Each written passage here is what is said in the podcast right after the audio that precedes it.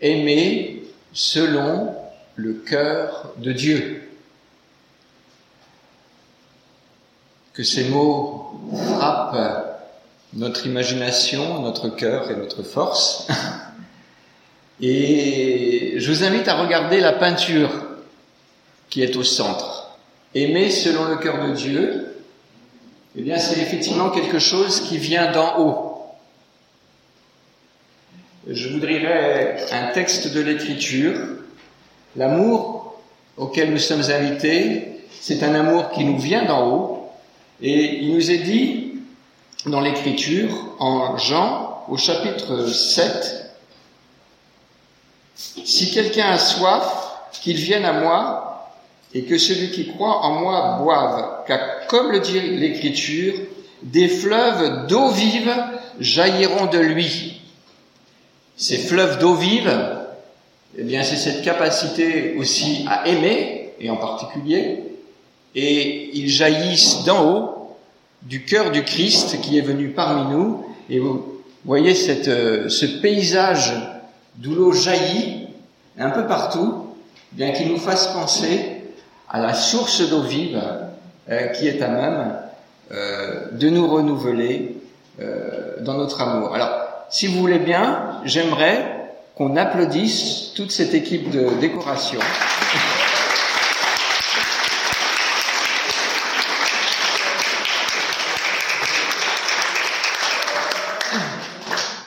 Et merci pour euh, votre encouragement, euh, à vous tous qui avez travaillé, à nous mettre dans cette perspective d'aimer selon le cœur de Dieu. Alors, dans les minutes qui vont suivre, euh, nous allons, excusez-moi, mon chronomètre, euh, nous allons euh, essayer de d'introduire ce thème, aimer selon le cœur de Dieu, et nous le ferons euh, sous trois angles. D'abord, nous allons nous interroger sur ce mot, aimer. Tout le monde parle d'aimer, mais de quoi parle-t-on vraiment? Et puis, ce sera le centre de notre prédication. Euh, nous euh, essaierons de méditer cette phrase aimer selon le cœur de Dieu. Et puis dans une dernière partie, eh bien nous verrons comment, puisque c'est notre thème de l'année, nous sommes entraînés au travers des différents euh, événements qui vont se passer dans notre Église à nous mettre à cette école euh, de l'amour que Dieu nous propose. En guise d'introduction, une fois n'est pas coutume, nous allons écouter une chanson. Les paroles sont d'un poète français, alors j'invite l'équipe euh, de la technique à mettre euh, cette musique sur nos enceintes. Et la voix que vous allez écouter vous sera peut-être connue. Alors si on peut afficher aussi mon transparent suivant, parce que je ne le vois pas, il y a les paroles.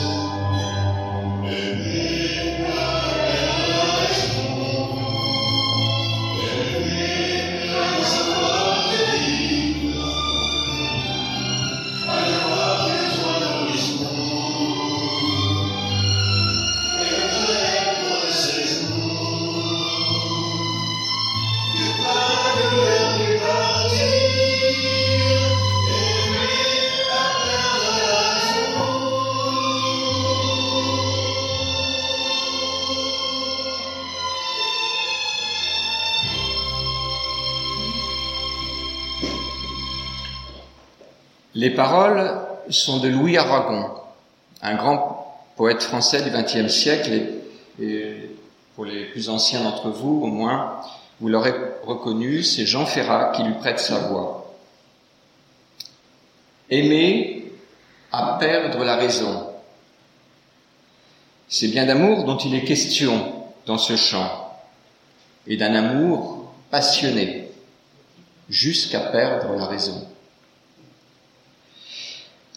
Aimer, tout le monde veut et souhaite pouvoir aimer. La Bible n'est pas la seule à dire l'importance d'aimer, mais elle le dit.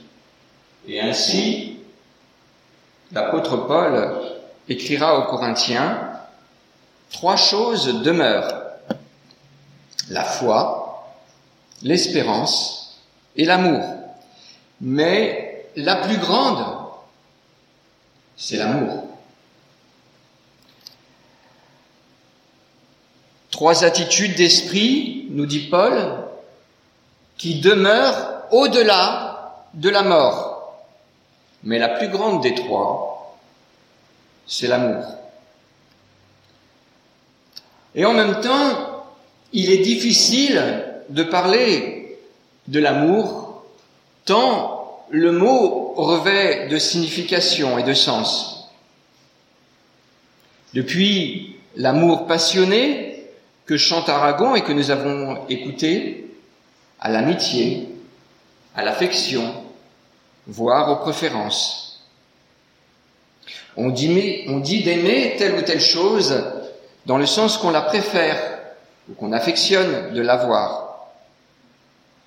Nous voulons ce matin parler de l'amour dans une perspective chrétienne, c'est-à-dire de l'amour tel que nous en parlent Paul et les autres auteurs du Nouveau Testament et de cet amour qu'ils ont appris auprès de Jésus et avant cela des prophètes de l'Ancien Testament.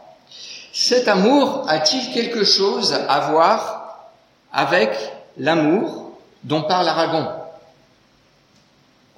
Un amour qui, dans ce cas, nous porte jusqu'à la déraison, c'est ce que nous voulons essayer de, sonder un petit peu dans cette première partie.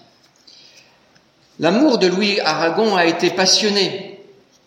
En particulier, ce poème est, en, quelque part dédié à Elsa Triolet. Leur, leur liaison a été euh, fort passionnée. Elle a été un élément fondamental de la vie de Louis Aragon mais Louis Aragon a eu aussi d'autres histoires bien compliquées. Notre mot amour en français, sa diversité de sens, rend difficile quelque part une expression. Qu'est-ce que ça veut dire aimer? Globalement, qu'est-ce qu'on met derrière aimer? Dans la Bible et plus particulièrement dans l'Ancien Testament, on retrouve cette diversité de sens et qui est caractérisée par un même mot ou un même verbe. L'amour en hébreu c'est ahava. Et l'amour ou aimer en hébreu, eh bien c'est aussi comme aimer en français, un sens très large.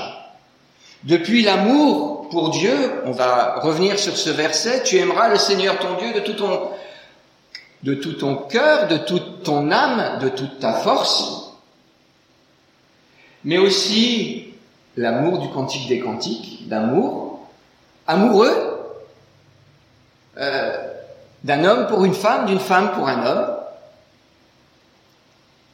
Et je dirais aussi l'amour sordide. La référence que je vous mets, c'est dans 2 Samuel 13, c'est d'un homme, Amnon, dont il est dit qu'il aimait une jeune fille, je crois que c'est Tamar, et qu'il l'a violée. Et puis après, il l'a jetée. Et c'est le même mot qui est utilisé. Quelque part, dans euh, l'Ancien Testament, le mot hébreu rend compte de cette diversité de notre expérience de l'amour.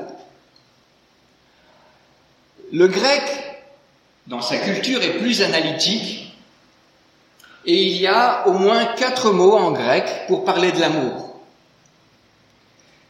L'affection, que l'on trouve naturellement euh, dans le cadre, par exemple, de la relation parent-enfant, l'affection d'une mère pour son enfant, mais même dans le monde animal, on peut observer de l'affection.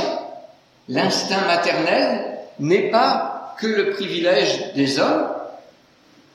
Et on voit même des relations d'affection. J'ai vu une vidéo sur YouTube assez amusante où on voit un petit, euh, un petit singe qui est pris d'affection pour un, un caneton. Et le petit singe caresse le caneton. L'amitié, où là, c'est un amour qui est choisi, qui, qui se cultive dans le cadre d'une relation de connaissance des personnes. L'amitié est le propre de l'humain. Eros, la passion amoureuse. Quand nous entendons Eros, en français, nous pensons à érotique. Nous pensons à la sexualité dans sa dimension physique. Pour les Grecs, Eros, c'est une divinité et c'est un, état intérieur. C'est c'est la passion amoureuse. Eros, c'est ce que chante Louis Aragon. Cette passion qui surgit dans la vie des hommes et des femmes et qui les subjugue. Et un dernier mot, agapéo. Des quatre mots, agapéo est le moins commun dans le grec ancien. D'ailleurs, si l'amitié existe, là j'ai mis pour philéo, c'est le verbe, et si le mot amitié existe en grec, le mot amour agapé n'existe pas dans le grec ancien.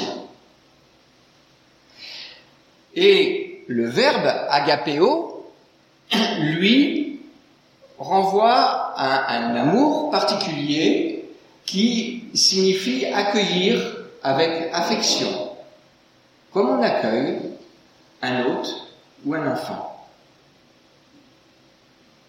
Et des quatre, ce mot-là est sans doute le plus rare dans le grec ancien. Alors, quand on considère la traduction, l'Ancien Testament a été écrit en hébreu, mais 200 ou 300 ans avant Jésus-Christ, en Égypte, il a été traduit en grec. Parce que la langue internationale, depuis Alexandre le Grand, eh bien, c'était le grec.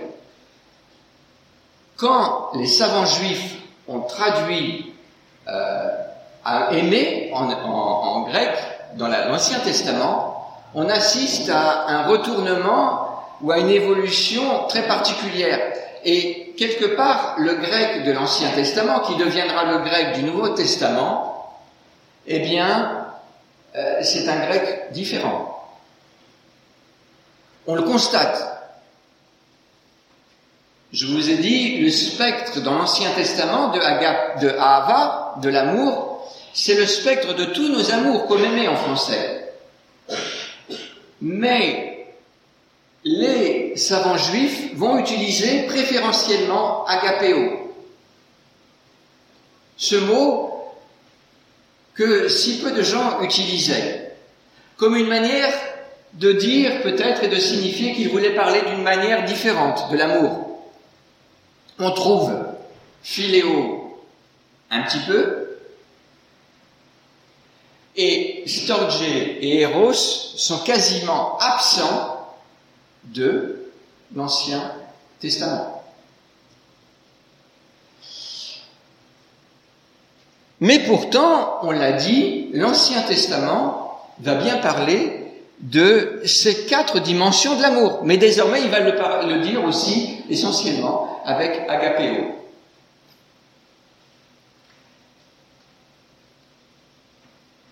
Le Nouveau Testament, en grec, lui, va utiliser essentiellement ce mot agapéo, qui veut dire accueillir avec affection.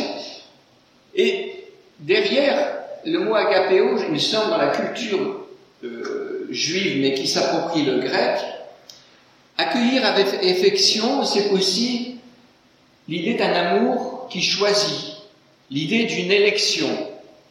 Et c'est quelque part aussi l'amour dont il est question dans le Nouveau Testament. Si on regarde bien, quand le Nouveau Testament va utiliser le mot aimer, ça va être beaucoup moins un constat sur l'état de la société, comme l'Ancien Testament. Dans l'Ancien Testament, on trouve des histoires sur tout, et sur toutes nos circonstances de vie.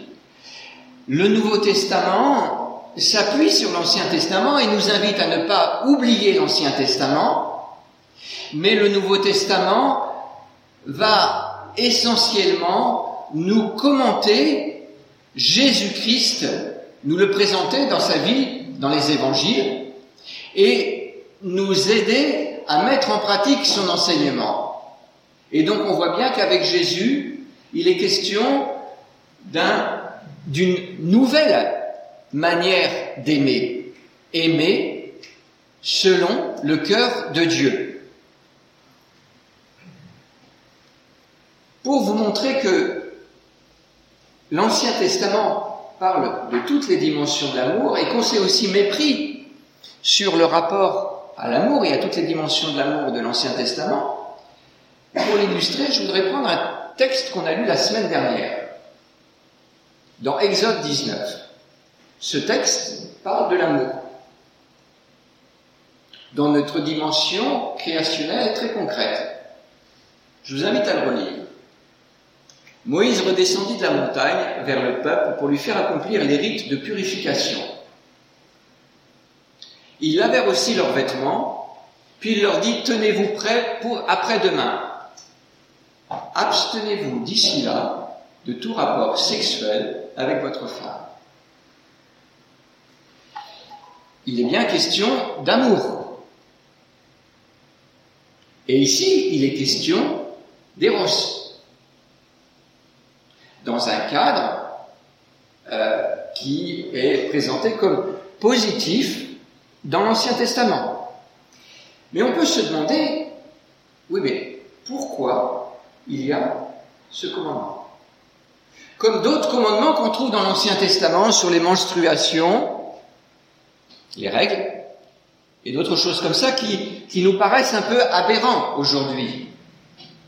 Pourquoi est-ce qu'il y a un petit peu comme une euh,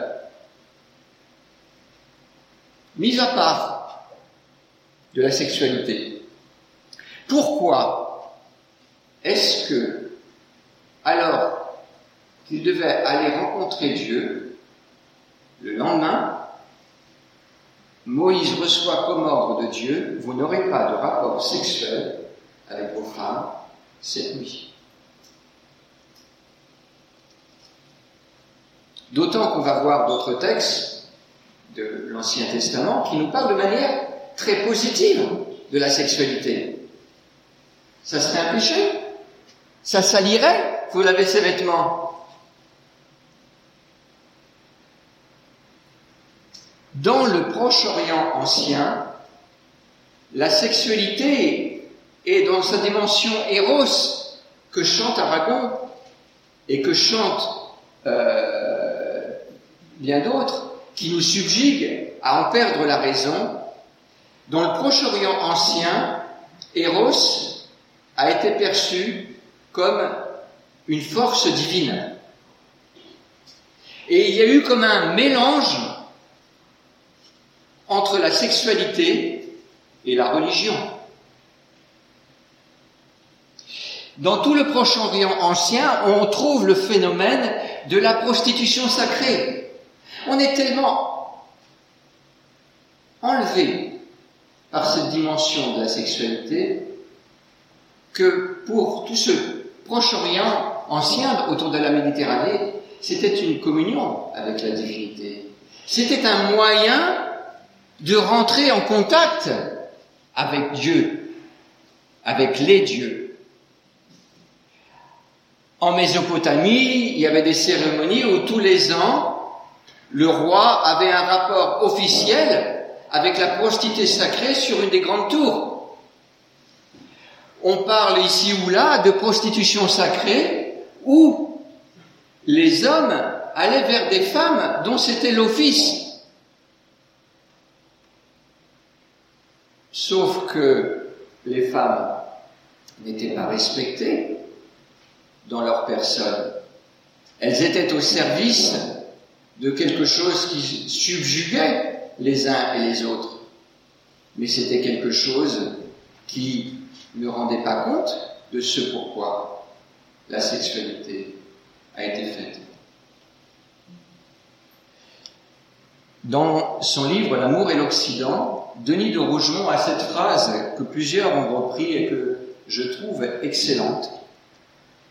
Dès qu'Eros cesse d'être un dieu, il cesse d'être un démon.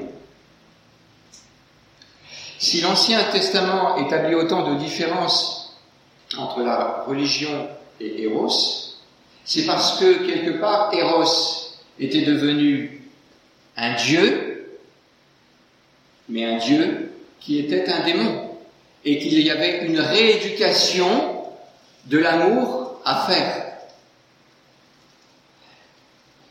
Je crois qu'on peut dire de manière générale, dès que l'amour cesse d'être un Dieu, il cesse d'être un démon. Parce que il n'y a pas qu'Eros qui peut se pervertir.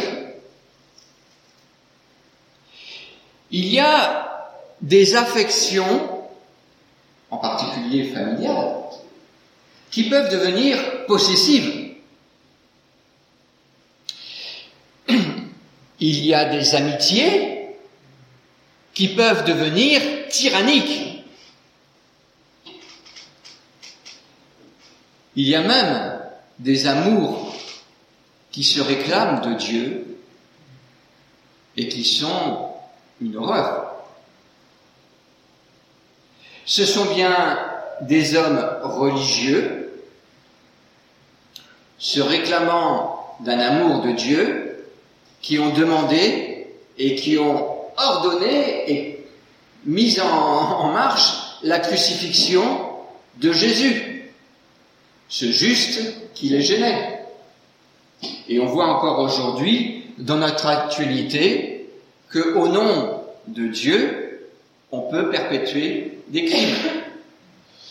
Aimer ne suffit pas. Aimer ne suffit pas, et c'est le sens de notre thème de l'année, aimer selon le cœur de Dieu.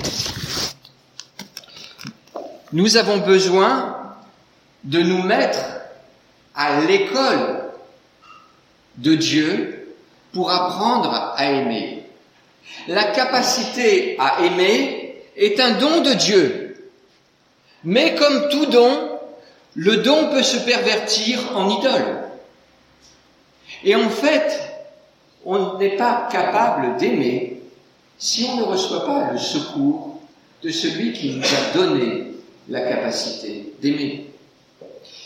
Aimer, selon le cœur de Dieu, c'est se mettre à l'école de Dieu, de ce qui lui plaît, de ce qui lui est agréable.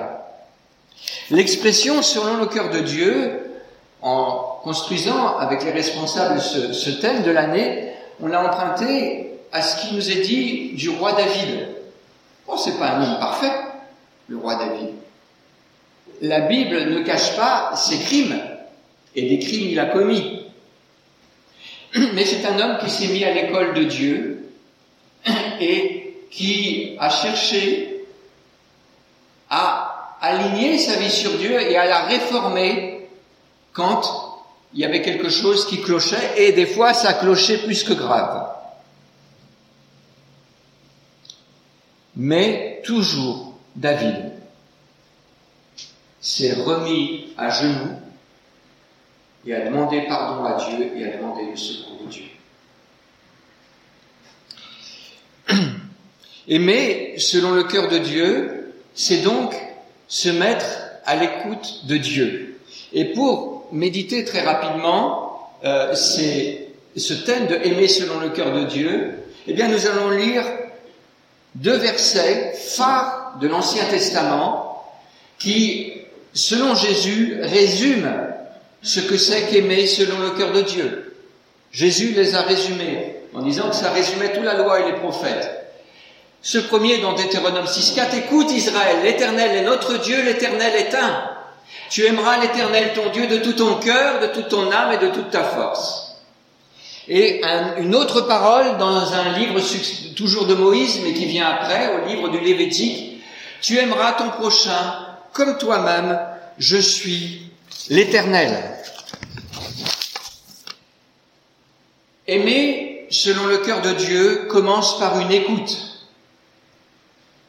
Écoute Israël.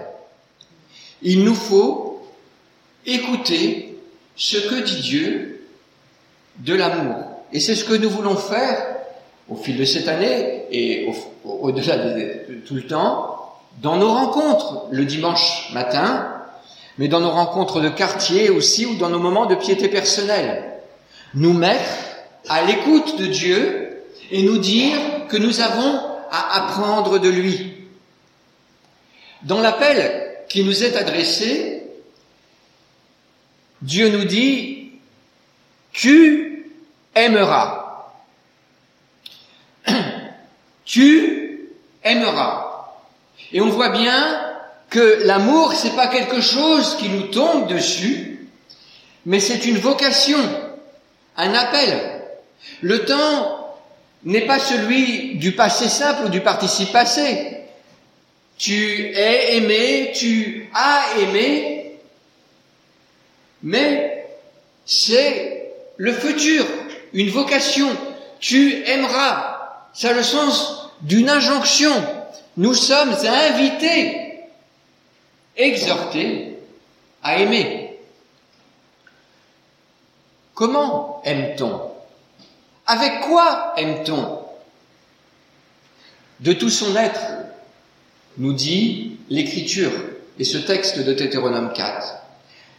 De tout son cœur.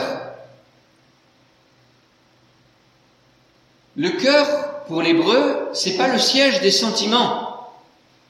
C'est le siège de la volonté. Les sentiments, pour l'hébreu, c'est dans les reins.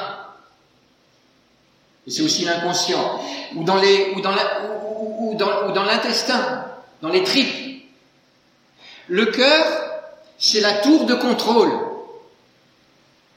C'est d'où tout part. Tu aimeras le Seigneur de ton Dieu de toute ta volonté, de tout ton cœur, de tout ton centre. Tu en feras, tu feras de l'amour pour Dieu et pour ton prochain le centre de ta vie ta préoccupation première de toute ton âme, de toute, de toute ta vie, de tout ton souffle, de tout ce qui t'anime et de toute ta force, c'est-à-dire de toute ton action. L'amour, ce n'est pas un sentiment ça commence par l'intérieur, mais ça débouche sur des attitudes et une pratique. Et qui aime-t-on? Eh bien, et Jésus le redira, nous aimons en premier Dieu. Et il dira, le second commandement, c'est le, tu aimeras ton prochain, c'est pas le premier, c'est le second mais il lui est semblable. On ne peut pas aimer Dieu sans aimer son prochain. Et on ne peut pas aimer son prochain avec la force de Dieu sans aimer Dieu. Mais qui est mon prochain? Eh bien, mon prochain, c'est celui que je rencontre c'est mon épouse, mon époux, mes enfants, mes parents, ma famille. Ce sont mes voisins, ce sont mes collègues, mais ça va plus loin. C'est aussi toutes les personnes avec qui nous sommes quelque part en interaction. Mon prochain, c'est aussi cet agriculteur qui cultive le café ou le chocolat en Amérique du Sud ou en Afrique et dont je bénéficie, ou cet agriculteur français, ou cet ouvrier qui fabrique tel ou tel objet dont je suis au bénéfice. Et dans un monde de plus en plus globalisé, notre amour pour le prochain est de plus en plus défié.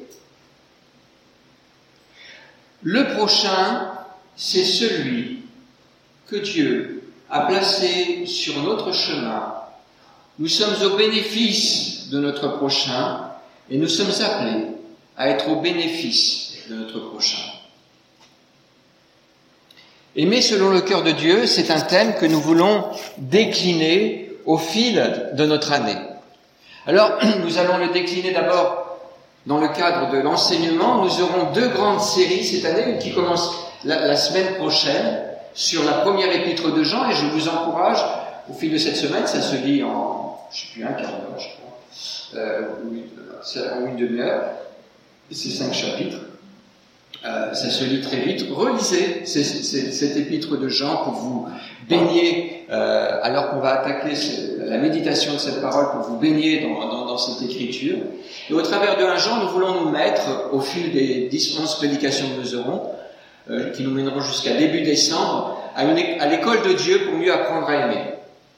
Et puis nous aurons, à partir de fin février, mi-fin février, une deuxième série toujours sur aimer selon le cœur de Dieu, mais un encouragement à l'amour en pratique euh, à partir du livre de Néhémie. On verra que l'amour en pratique est déjà évoqué dans un Jean, mais là on aura des situations concrètes où on pourra mieux toucher du doigt qu'est-ce que ça veut dire d'aimer en pratique.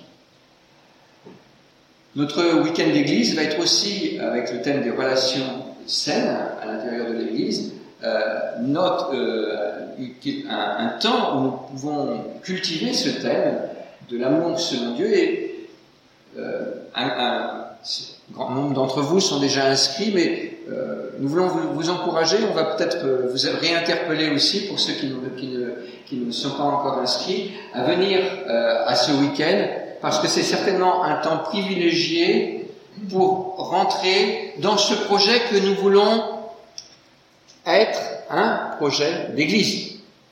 C'est-à-dire que nous ne sommes pas là ce matin dans une école où nous entendrons des bonnes paroles et puis où nous repartons chacun après dans nos vies. Bien sûr que nous partons aussi dans nos vies, mais c'est quelque chose que nous voulons essayer de vivre communautairement. Dans le cadre de l'encouragement et dans le cadre de la mise en pratique. Et bien sûr, nous ne le nous ne le vivrons pas que euh, en étant tous ensemble les uns avec les autres, mais euh, c'est quelque chose que nous voulons vivre communautairement. Et c'est donc quelque chose que, au travers de nos différents euh, lieux de rencontre de l'année, eh bien, nous pouvons vivre, aimer selon le cœur de Dieu. Nous voulons le vivre dans nos différents champs de vie communautaire. Là où nous nous réunissons pour la prière et l'édification, comme ce matin, où nos lieux de vie d'église et de communion et nos lieux de service. Alors j'aimerais rentrer un petit peu très rapidement, c'est la fin de notre prédication, sur ces différents lieux où nous pouvons aimer selon le cœur de Dieu. Dans la prière, et dans l'édification. On a parlé des donc les lieux, le, culte le dimanche matin, nos réunions de prière, nos réunions de quartier, les groupes de jeunes et les groupes interéglises pour, pour toute la jeunesse. Ce sont bien là des lieux où nous pouvons à la fois mieux apprendre à aimer selon le cœur de Dieu, et aussi aller chercher l'eau.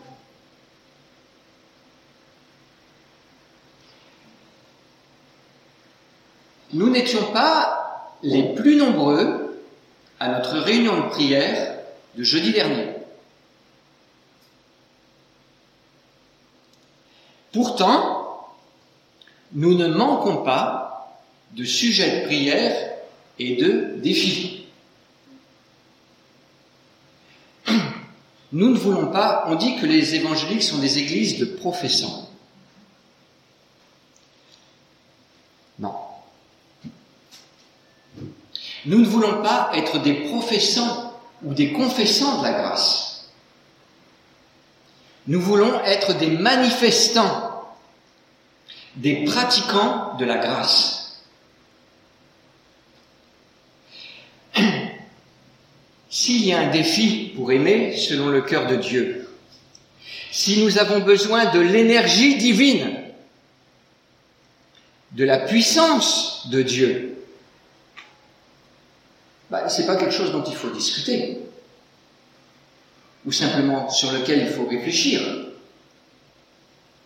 Il nous faut aussi prier ensemble et aller chercher auprès de Dieu ce qui nous manque.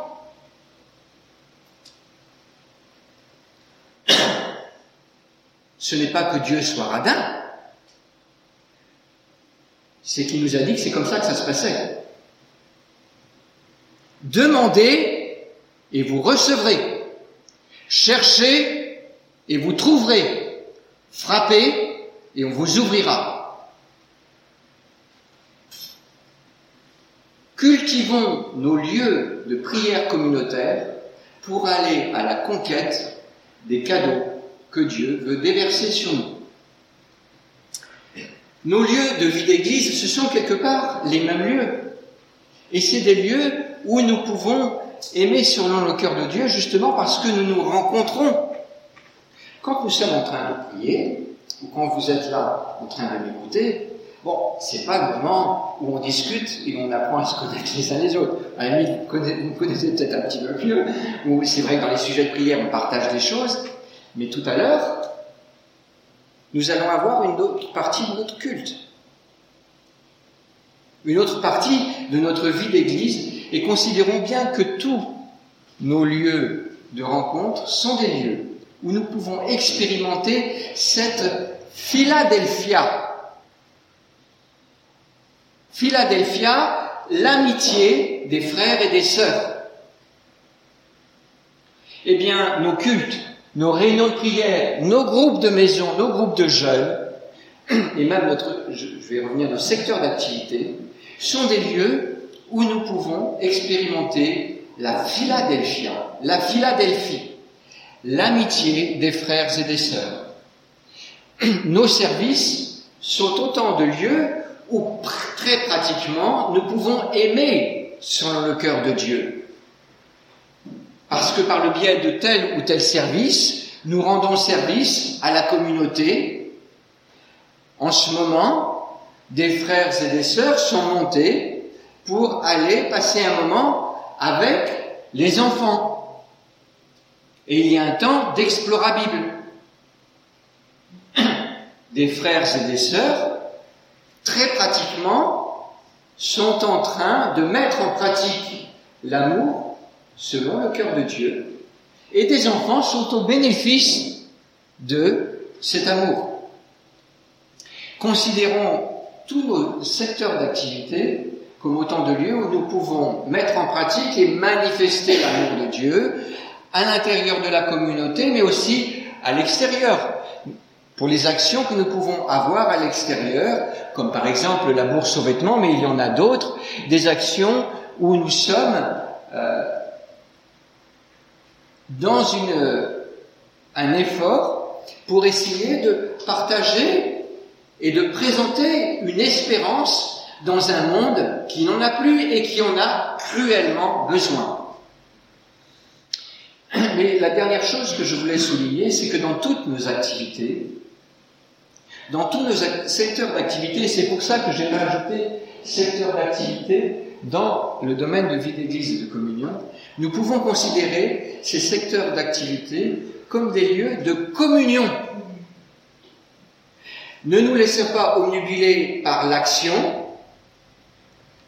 Nous faisons la louange, nous faisons la décoration, l'objectif, mais savourons ces temps comme autant d'opportunités pour nous retrouver entre frères et sœurs. Je peux vous assurer que ça a, pris un certain temps pour faire cette décoration. Euh, il y a eu un travail, il y a eu une réflexion, mais euh, Anne et Patricia y ont vécu un excellent moment et ont cultivé la Philadelphie. Nos services sont autant de lieux, et je pense qu'il y a eu un bon moment aussi, euh, vendredi soir, quand il a fallu accrocher euh, tous, ces, tous, ces, tous ces différents éléments. Nos services sont donc bien des lieux où nous pouvons expérimenter cet amour selon le cœur de Dieu. Voilà, j'ai été sans doute plus long que le temps qui m'était imparti. Je vous prie de m'en excuser et je voudrais vous inviter à prier très brièvement avant de rendre la parole à François. Merci Seigneur pour euh, cet appel que tu nous adresses à aimer selon le cœur de Dieu. Euh, comme nous l'avons dit, cela vient de toi, Seigneur, et nous crions à toi pour que tu viennes nous visiter tout au long de cette année et que tu nous aides à apprendre de toi et à trouver en toi la force pour aimer selon ton cœur. Cela, nous te le demandons dans celui, dans le nom de celui de qui jaillissent tous tes dons, Jésus-Christ, ton Fils bien-aimé. Amen.